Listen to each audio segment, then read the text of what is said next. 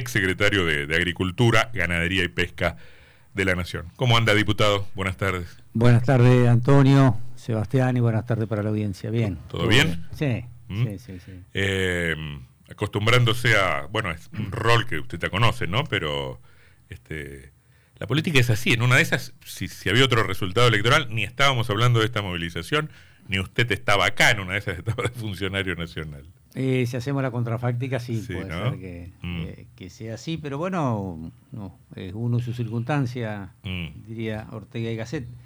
La gente eligió de la manera que eligió, nos ubicó a nosotros en esta responsabilidad eh, y le dio el- la responsabilidad del oficialismo a Milei en la Mm. nación y a Frigerio a nivel eh, provincial y tendremos que cumplir este rol con la mayor responsabilidad y tratando de dar la, la, la- la respuesta que podamos dar, ayudando a la gobernabilidad y ayudando en todo lo que entendamos. Mm. Podemos ayudar y oponiéndonos a lo que entendamos no es bueno Mm. para los entrerrianos. Hoy, hoy es, como decíamos hace un rato, es una jornada importante de tensión por un lado en la calle, sobre todo por, por la reacción popular o de sectores este, politizados frente al, al, al, al protocolo antipiquetes de, de Bullrich y también por lo que probablemente diga el presidente esta noche en el marco de, de esta política de gran desregulación. ¿Cómo lo vive?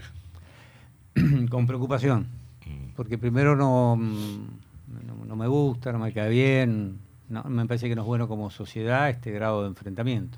mm, eh, esta tensión que se generó previa y, durante, no he seguido los acontecimientos del día de hoy eh, Mm. ma- mm, de manera muy breve, no Claro. muy, muy puntual, pero me parece que una de las responsabilidades que tenemos quienes somos dirigentes y funcionarios públicos es evitar el enfrentamiento entre los distintos sectores de la Mm. sociedad argentina. Esto no, no cancela ni invalida el debate, pero el enfrentamiento y la conflictividad entre vecinos, ciudadanas y ciudadanos es parte de la responsabilidad que tenemos que llevar adelante nosotros como funcionarios. Bueno, pero en algún momento pareció que había una, a ver, había una voluntad social y política de cerrar algunos aspectos de la grieta. Su candidato a presidente decía Sí. un gobierno de unidad nacional. Yo no sé si esta imagen, insisto con lo que decíamos al comienzo del programa, es representativa del momento. Tenemos un gobierno muy, muy firme en el discurso, pero con precariedad política y debilidad institucional, y no sé si la izquierda es el sector que más capacidad de movilización tiene. Probablemente el peronismo, con la CGT y otras organizaciones sociales, pueda meter más gente en la calle. No sé si esto es representativo, pero en todo caso me parece que nos tendremos que acostumbrar a que las grietas no se saltan porque sí, ¿No? o a que una grieta reemplaza a otra grieta, no sé cómo será. Ah, bueno, a ver, eh, primero, independientemente de quien participe del enfrentamiento, un enfrentamiento entre vecinos siempre es malo, Mm, entre autoridades, y creo que hay que administrar el conflicto. Y yo sé que lo que digo hoy no suena políticamente correcto, bueno, Mm. pero no importa, es lo que pienso. Eh, me parece que nunca es buena la violencia, nunca, ¿eh? Ujú. de ningún lado, y, cuan- y mucho menos mm, desde quienes tenemos funciones públicas. mm, ¿Mm? Eh, eh, por otro lado, hay, que, hay responsabilidades a la hora de administrar los conflictos y se pueden llegar a, a administrar los mismos sin llegar a este em, enfrentamiento. Eh, y estamos en una fecha simbólica también, no es una manifestación más, es Claro. una fecha eh, 2021, a 22 años, lamentable eh, 2001 mm. eh, tiene una simbología muy fuerte para, para la sociedad. Creo que también esto, esto hay que contextualizarlo. Eh, y por eso también hay esta sensibilidad tan, tan especial que uno siente en estos días. Y en cuanto a las medidas, bueno, esperemos, esperemos dar la legitimidad de tomar medidas. Eh, yo los escuchaba a ustedes al inicio. eh, y, eh, a ver, mm, la velocidad, en la introducción que hicieron, de acuerdo al periodo de los primeros 100 días, que es el periodo de gracia que aparentemente todo gobernante tiene.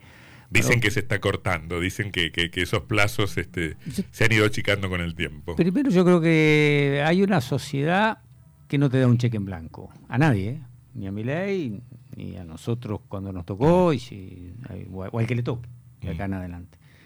Eh, no te da un cheque en blanco, eh, con lo cual hay que ser muy respetuoso, hay que cumplir el contrato social y electoral que se ha generado entre quien ha sido electo y por qué la ciudadanía lo, lo eligió. La ciudadanía lo eligió, a mi entender, mayoritariamente porque entendió que le va a mejorar la economía de su hogar, la economía de su comercio, de su pyme, de su, de su empresa. Eh, y me parece que lo que tendría que cumplir mi ley, en mi opinión, es en ese mandato, en mejorarle la economía a la gente. Mm. Para mí está transitando por otro lado, le va a perjudicar enormemente la, economía a los hogares de las familias argentinas. El argumento es, es inexorable pasar este mal momento porque después mejora. Yo no lo comparto. A ver, lo quiero decir desde el lugar que respeto la voluntad de la gente y no me enojo por la gente. Sí, y ¿eh? la legitimidad de mi ley para hacer lo que... Para, para. toda la legitimidad, el ciudadano, la ciudadana tuvo todo el derecho del mundo a votar como votó y nosotros no tenemos que ser críticos con eso, tenemos que aceptarlo. En todo caso, tenemos que hacer una autocrítica de por qué no opcionaron por, la, por la propuesta nuestra. Ahora, eso no cancela la discusión o el análisis que debe tener la, política, ni, ni, ni, cancela lo que yo opino, que me, parece que, que tiene que ser. Eh, entiendo que por el camino que está transitando eh, mi ley, ah, para ir al concepto que vos reflexionabas, yo no lo entiendo de, esa manera, no, digo que vos lo mm. entiendas así, sino que lo que se dice es que hay que pasarla mal para pasarla bien. No, esto tiene que, eso tiene que ver más con un mandato bíblico que con lo que la sociedad. Sí. el tema es, eh, ¿recuperará el ciudadano, la clase media, el laburante, lo que pierda en estos tres o cuatro meses? No, además no solo, a ver, porque la idea es que esté mejor, no que esté igual, pero ya nos entramos a preguntar si recuperará lo que puede perder en este tiempo. Primero eso, no lo, no lo sabemos, pues no sabemos cuánto va a perder, mm. no sabemos las medidas que va a tomar. Eh, bajo esta consigna la va a pasar peor para después estar mejor. No, no necesariamente es así y la historia de nuestro país ha demostrado en innumerables oportunidades que sobre la base del ajuste de la chique no se solucionan los problemas que tiene eh, la Argentina. Eh, por otro lado, bueno, te, decía, no, no, no creo que haya que pasarla. Eh, ah, lo otro te quería remarcar.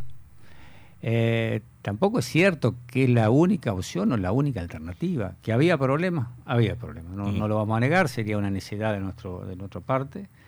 También había un contexto que hay que mirar la película entera, hay contextos que nos tocaron que, heredamos, hay contextos objetivos que no son responsabilidad de nadie, hay responsabilidades propias nuestras. Déjeme objetarle ese, argumento con las palabras de un conocido suyo y de Mazar, dijo Rubinstein. Algo parecido íbamos a hacer nosotros también. Había que devaluar, había que modificar precios relativos. Sí, pero hay maneras y maneras de hacerlo, no hay por qué ir tan a fondo y el ajuste lo pueden pagar otros sectores con mayor capacidad de, de resistir o de adecuarse o de resiliencia que el trabajante, que el cuentapropista, que el segmento de la sociedad de ingreso más bajo o de ingreso medio. Digamos, uno cuando plantea el, ajuste es una palabra muy cómoda, muy antipática, eh, pero había que hacer correcciones o ajustes si queremos ponernos eh, correctos, digamos, políticamente, digamos, corrección, y si hablamos con, con honestidad intelectual, digamos, había que hacer un ajuste. Bueno, después está quien lo paga el ajuste. Eh, digamos, si los sectores medios y más pudientes o los sectores eh, más bajos. Hoy se puede segmentar, hoy se puede mitigar las consecuencias de las medidas que está tomando eh, mi ley.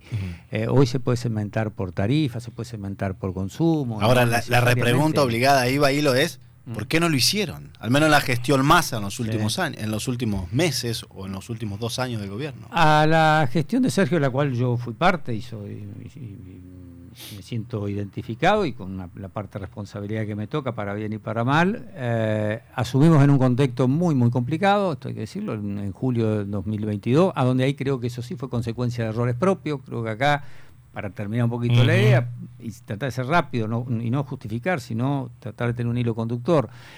Eh, heredamos eh, un gobierno con una deuda eh, y con un CEPE, con una brecha y defolteada en pesos, defolteada en dólares. Después, mm, eso, responsabilidad del gobierno anterior. Después la pandemia, responsabilidad de un denario en concreto y de una situación que ningún gobernante en el mundo estaba preparado para eso. Eso nos agravó la situación.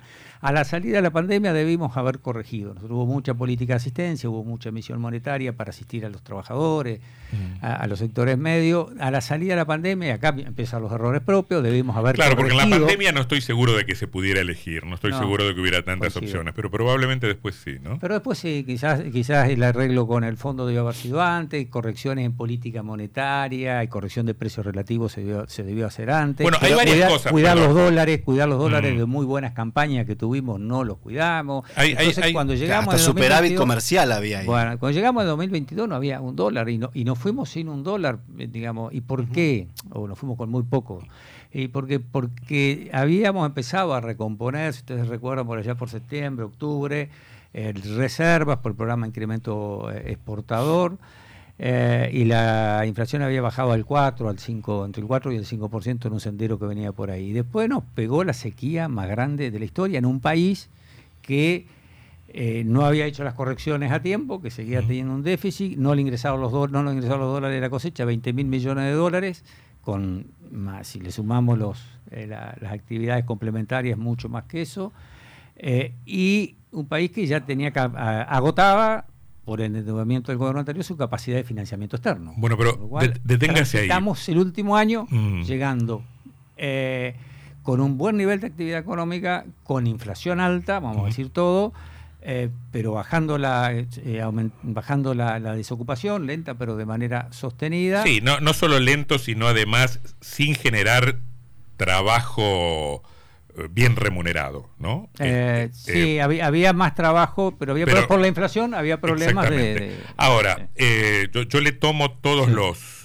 todos los condicionantes externos, todos los imponderables que no se pueden manejar, pero también me parece que hubo problemas en el plano económico y en el plano político. Hoy el malo de la película parece Guzmán, usted mencionaba el acuerdo con el Fondo Monetario Internacional.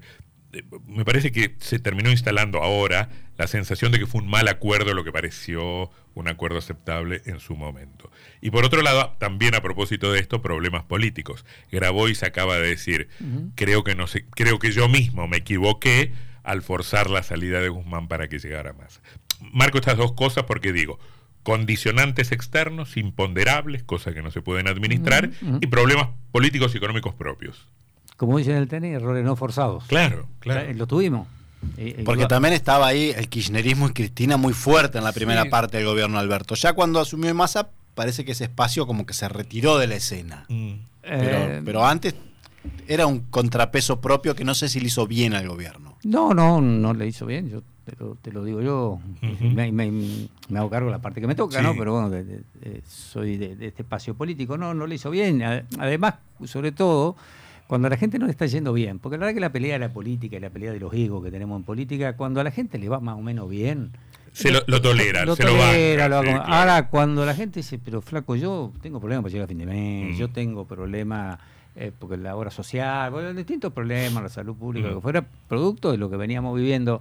Y ustedes, en vez de poner la energía, Mm. la dedicación y la responsabilidad en tratar de ayudarme a tener una mejor calidad de vida o solucionar esto, están peleando espacios de poder. Eso la gente no lo entiende y, lo, y lo ve como eh, un rompimiento del contrato social y electoral. Después, este, y después de la pausa, también queremos- quiero ir un poquito a la, a la política provincial y a lo que pasó hoy en la Cámara de Diputados. Pero quiero ir a este último punto y probablemente a 10 días del gobierno de Milei sea muy pronto para hacer análisis a, a- a- a mala- a- a- a más largo plazo. Mirando la historia uno diría, che, yo no le voy a echar la culpa a Alfonsín y a su fracaso económico por lo que vino después con Menem. Pero hay una responsabilidad. Un fracaso político genera una reacción un poco pendular, ¿no? Nos vamos de un lado a otro. Yo tengo la sensación de que más allá de lo que al- el peronismo sienta al haber per- perdido el poder y la autocrítica que en ese plano se puedan ir desplegando y dándose ustedes, hay una responsabilidad histórica. Digo, este decreto de desregulación, por poner una cosa concretísima, esta, esta idea de volver a lo neoliberal, a restaurar los 90, a rediagramar toda una sociedad con menos sentido de solidaridad, me parece que vamos a ese lado, tiene muchísimo que ver con el fracaso de políticas que pretendían ser heterodoxas. Me parece que es- eso es algo en que me parece que la política del justicialismo o del kirchnerismo, de como le llamemos, se tendría que hacer cargo. No sé cómo lo ve, aún, insisto, siendo bastante prematuro como para hacer esta clase de análisis. Es prematuro hacer análisis sobre mi ley y hay que darle tiempo. Eh, no es prematuro para que nosotros empecemos la autocrítica, que de hecho hemos empezado en distintos ámbitos y en distintas circunstancias, eh, a, a charlar estos temas y a debatir estos temas con, con- con nuestros compañeros y, y compañeras. E indudablemente, los primeros que tenemos que hacer autocrítica es por qué eh, una figura política altamente disruptiva e incorrecta en términos de lo que conocíamos como la política eh, convencional, irrumpe en el escenario y logra ganar eh, una elección cuando no tiene un gobernador, no tiene un intendente, todas estas cuestiones que si nosotros nos hubieran preguntado hace tres años, mirá, un dirigente con toda esta característica va a ser presidente, usted dice, no. Yo desde el periodismo admito que lo subestimé al fenómeno. ¿Ustedes siente también que lo subestimaron al fenómeno Milei? ¿O lo vieron venir? No digo en los últimos tres meses, lo digo en el último año. Yo creo que subestimamos el malestar de la sociedad con dos o tres puntos. Eh, por ejemplo, eh, uno que creo que no pudimos recomponer, no, no, eh, es a partir del malestar que se generó con las autoridades a partir de la pandemia. La pandemia generó ahí una ruptura entre la sociedad y los dirigentes, que quizás nosotros no tuvimos la, la empatía para dimensionar el daño que había hecho eh, en la gente la, la pandemia. Y no pudimos, a partir de ahí, no pudimos reconstruir el vínculo un tema es. Vuelvo un, poquito a vuelvo un poquito al anterior. Yo prefiero medidas heterodoxas y no medidas ortodoxas. Por eso en algún punto eh, les reprocho que hayan fracasado como fracasaron, porque están permitiendo el regreso de, cosas que ojalá salgan bien. Yo creo que, que, ojalá, no sé, pero me parece que no, no, no vamos por un buen camino. Eh, yo la reflexión que hago en estos días para no meterme en cuestiones, porque también nosotros debemos ser prudentes y uno tiene una responsabilidad institucional. Eh, la gente está muy sensible y tenemos que entender y tenemos que salir de la grieta y esto no hay que ser reclamativo, hay que, hay que ser, tiene que ser testimonial y actitudinal, porque si no caemos en estas cuestiones pendulares que, que vos describías anteriormente dijiste algo, yo digo lo mismo, lo cambio de lugar, nada más cambio los factores, pero llegamos a la misma conclusión, que le vaya bien a mi ley. yo digo que le vaya bien a la gente. En la medida que le vaya bien a los argentinos y a las argentinas le va bien a mi ley. Eh, después discutimos las medidas. En todo caso me pongo resultadista, como Vilar. Le va bien a los argentinos, a la Argentina le va bien a mi ley. Lo mismo a los entrerrianos. Le va bien a los entrerrianos y a las entrerrianas le va bien a Frigerio. Y en definitiva eso es lo que uno tiene. 6 menos 10. En un segundo seguimos conversando con el diputado provincial Juan José Bailo. Folmar, concesionario oficial Nissan. Toda la línea de productos y servicios con la calidez y atención de siempre. Servicio oficial y atención permanente. Las mejores financiaciones y planes para acceder a tu cero kilómetro o usado. Encontranos en Avenida Echagüe, 650 Paraná. La UNER, junto al Gobierno Nacional, la provincia y el municipio de Paraná, finalizó la construcción de aulas en la Facultad de Trabajo Social y la puesta en valor del histórico edificio de la Facultad de Ciencias Económicas. Infraestructura universitaria enfocada en formar recursos humanos en áreas estratégicas para el desarrollo de Paraná y toda la región. Universidad Nacional de Entre Ríos. 50 años de universidad pública.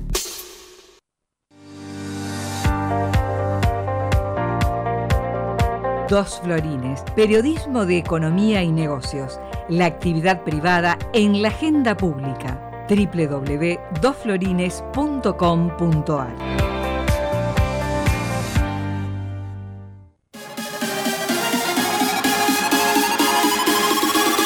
Bueno, bueno, no tan alto, por favor, que se dañan nuestros oídos. A ver, un poquito más bajo. Ahí, ahí va. El exceso de volumen causa daños irreversibles en nuestros oídos. Seamos conscientes de disfrutar el sonido sin malas consecuencias, respetando también el entorno que nos rodea. Es un consejo de IOSPER, protegiendo la salud de todos los entrerrianos.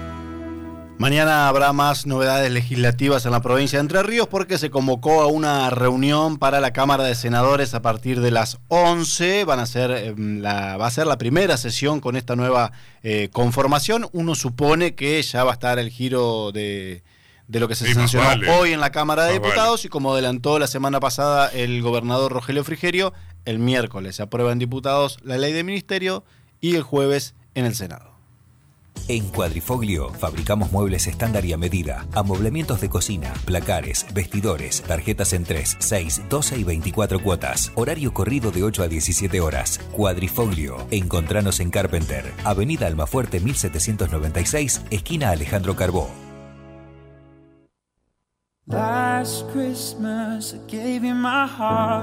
En My Sandy tenemos una sorpresa para vos.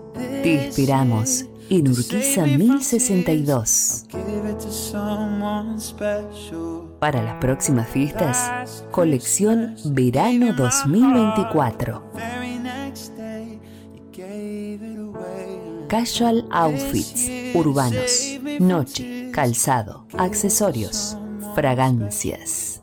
My Sandy, Paraná, Entre Ríos.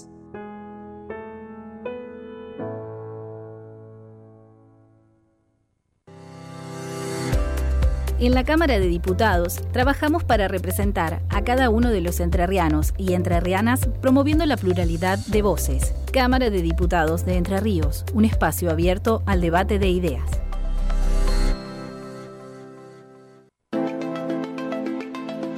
Karina Dapen, abogada. Familia y sucesiones. Asuntos civiles y comerciales. Teléfono 343 154 720 017. Karina Dapen, abogada. Eh, 17.54 minutos en, en, la República Argentina. Eh, dice Huerto que está escuchando el programa, que le gusta mucho, que saluda, felicita. Eh, dice Juan, eh, parece estar al tanto de las cosas del, Consejo Deliberante que Elisa votó a favor del incremento porque eso ayudará a preservar el bolsillo de los trabajadores. Muy bien, saludos a Carlos que le gustó la nota editorial. Bueno. Y eh, también Jorge dice que hoy sesionó la Cámara de Diputados y que no dijeron nada del aniversario de la muerte de Busti, que fue justamente un el 20, de, diciembre. El 20 de diciembre. Dijeron, recordaron muchas cosas, muchas cosas, pero de Busti nadie se acordó.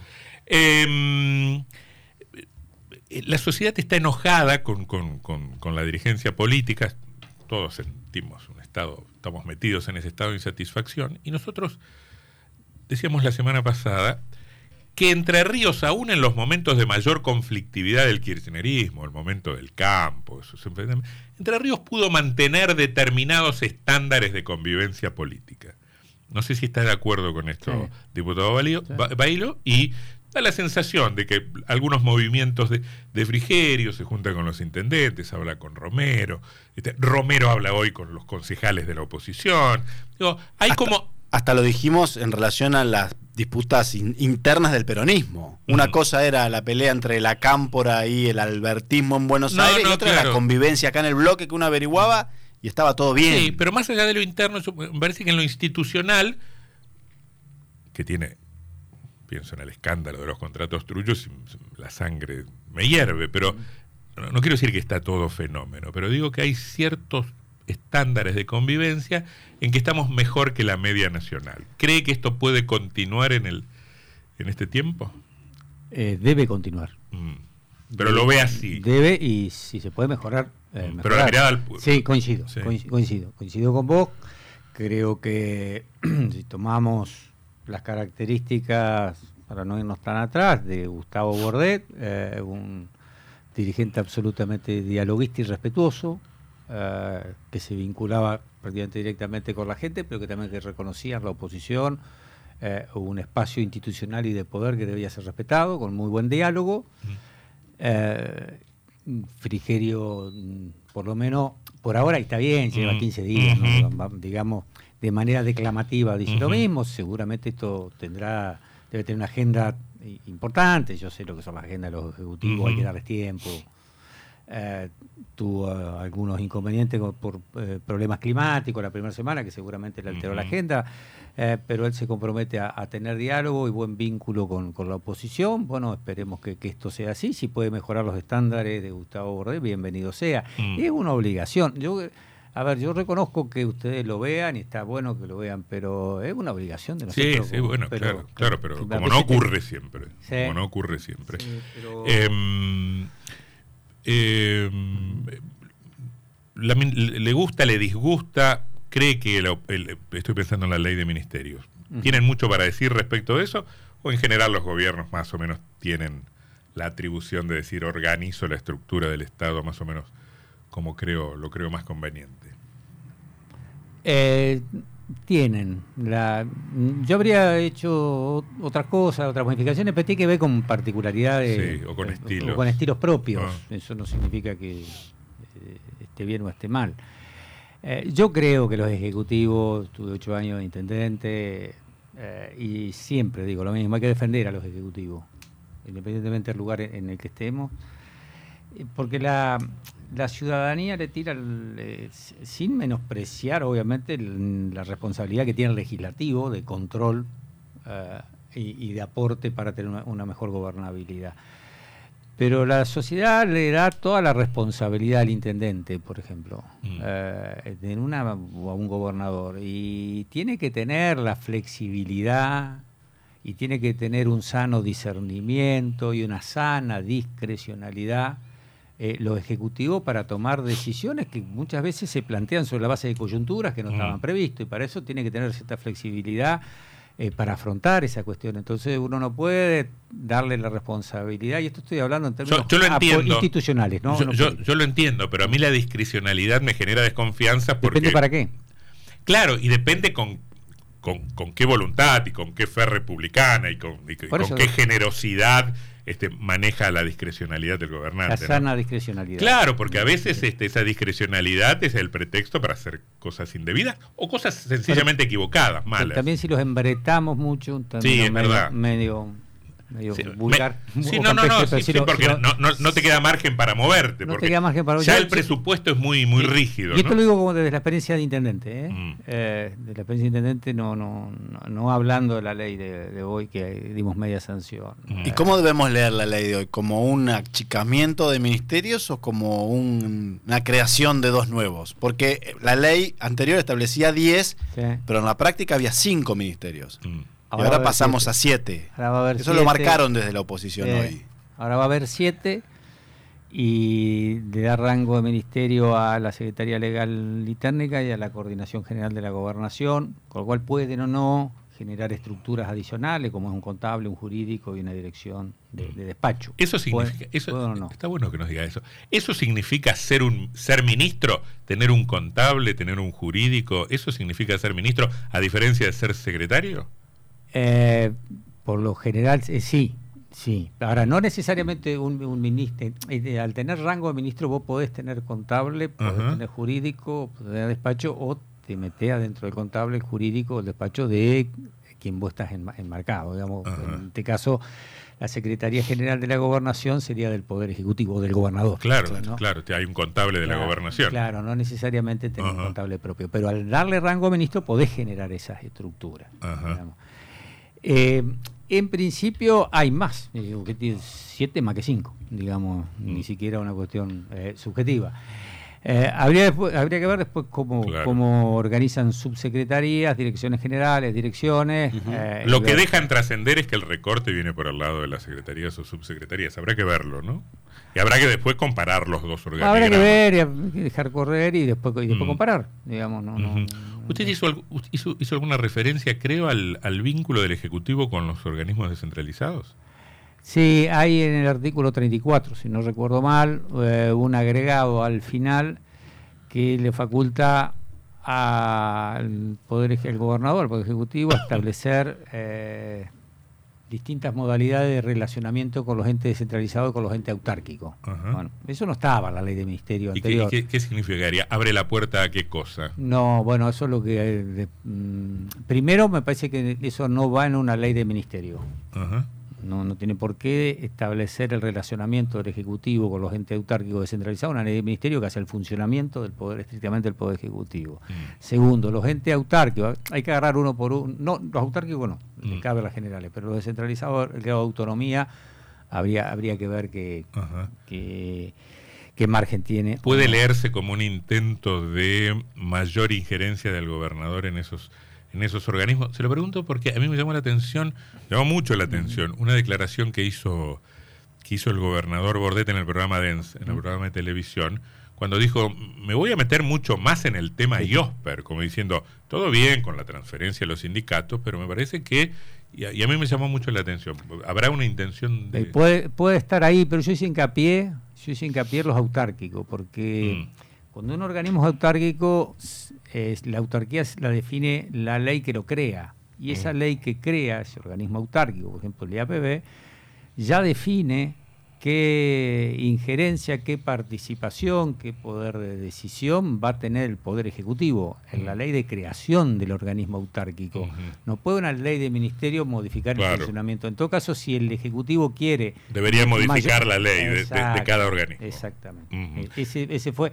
Y sí, nos hubiera gustado tener eh, algo más de trabajo en comisión, de labor parlamentaria, todos estos ámbitos que son previos a la sesión, porque la sesión es la, consecuencia del trabajo previo, digamos, lo que se ve. Y lamentablemente no lo tuvimos y lo marcamos. A esto no hay problema, hay que dar la ley para que tenga su estructura eh, Frigerio se la dimos, pero no, no obstante, esto no mm. podemos nosotros dejar de remarcar que una ley tan importante no tuvo el trabajo y el análisis previo, que quizás ahí nos hubieran dicho cuál era la, intención y el sentido. Eh, no sé si usted o, la diputada Estrata marcaron también un, reproche por eh, la desjerarquización de turismo que ya no será ministerio, ¿puede ser? Eh, sí, lo marqué yo, lo mm. marqué yo, pero más allá de la desjerarquización. Ahí está, ahí me ayudaste. Mm. Eh, marqué que estaba ausente. Primero la ley que, que derogamos, que era la ley anterior, lo tenía como ministerio a, turismo. Bueno, ahí está la facultad del gobernador, si le da rango ministro, o mm. de secretaría. Ahora, no dice nada, nada acerca de las políticas de turismo, no dice nada, marca algunas secretarías, se le da discrecionalidad al gobernador, algo que no estaba en la ley anterior para crear secretarías. Eh, yo entendiendo que esas secretarías son para mejorar el funcionamiento del Estado, para hacerlo más ágil, más transparente y más tratar de más respuesta. No es una secretaría más turismo. Y en el decreto 10 del día 11 transfieren la secretaría, que está bien, transfieren la secretaría de Ciencia y Técnica, ni está ni bien ni mal cada uno, de Ciencia y Técnica y de Ambiente al Ministerio de Producción. Ahora no dicen desarrollo económico, como se llama ahora, no dicen nada de turismo. Entonces la ausencia de turismo es lo que me preocupa, que no se vaya a traducir en ausencia de políticos, de reconocimiento de la importancia que tiene esa actividad mm. como generador de nivel de actividad económica y valor económico. La última pregunta, no, sé si usted estará en condiciones de, de, de, comentármela. Ayer hicimos un intento para hablar con, consultar por lo menos al al ex ministro Balay, porque a mí me da la sensación, esto lo digo yo, no Frigerio, que el, gobierno se queda un poco corto, el gobierno de Bordet se quedó un poco corto respecto de lo que le deja en, en materia eh, de, de, recursos. Económica. De recursos, claro, al gobierno de Frigerio, no por lo que yo crea, sino por lo que en su momento Bordet había dicho, dos o tres masas salariales y... Em, eh, el fondo de reserva, para, para pagarlo de agosto. Eh, ayer hablamos con el subsecretario de presupuesto, eh, Bruce Batcher, y nos decía, ese fondo de reserva no está, no, nos complicó la vida de la devaluación porque no estaba atado al dólar. Yo creí recordar, y lo comentábamos con Sebastián, que Balay nos había dicho que sí estaba atado al, dólar esa inversión que había hecho el gobierno. ¿Tiene, ¿Tiene detalle de eso? No, la verdad que cómo están. Eh, tengo entendido que le dejó casi el 75-80% del vencimiento en dólares que tiene la provincia en, en, abril, creo que es. No, no, no, en febrero. En, febrero, ah, febrero. Pero no sé en qué, en qué bono, a cada qué, a cómo se actualiza. ¿no? Yo tuve el último año y medio eh, en la Secretaría de Agricultura a nivel nación y la verdad que la perdí un poco de contacto de esos, de esos detalles. Diputado Ailo, gracias por su gentileza. ¿eh? No, gracias Muy amable. Muchas gracias.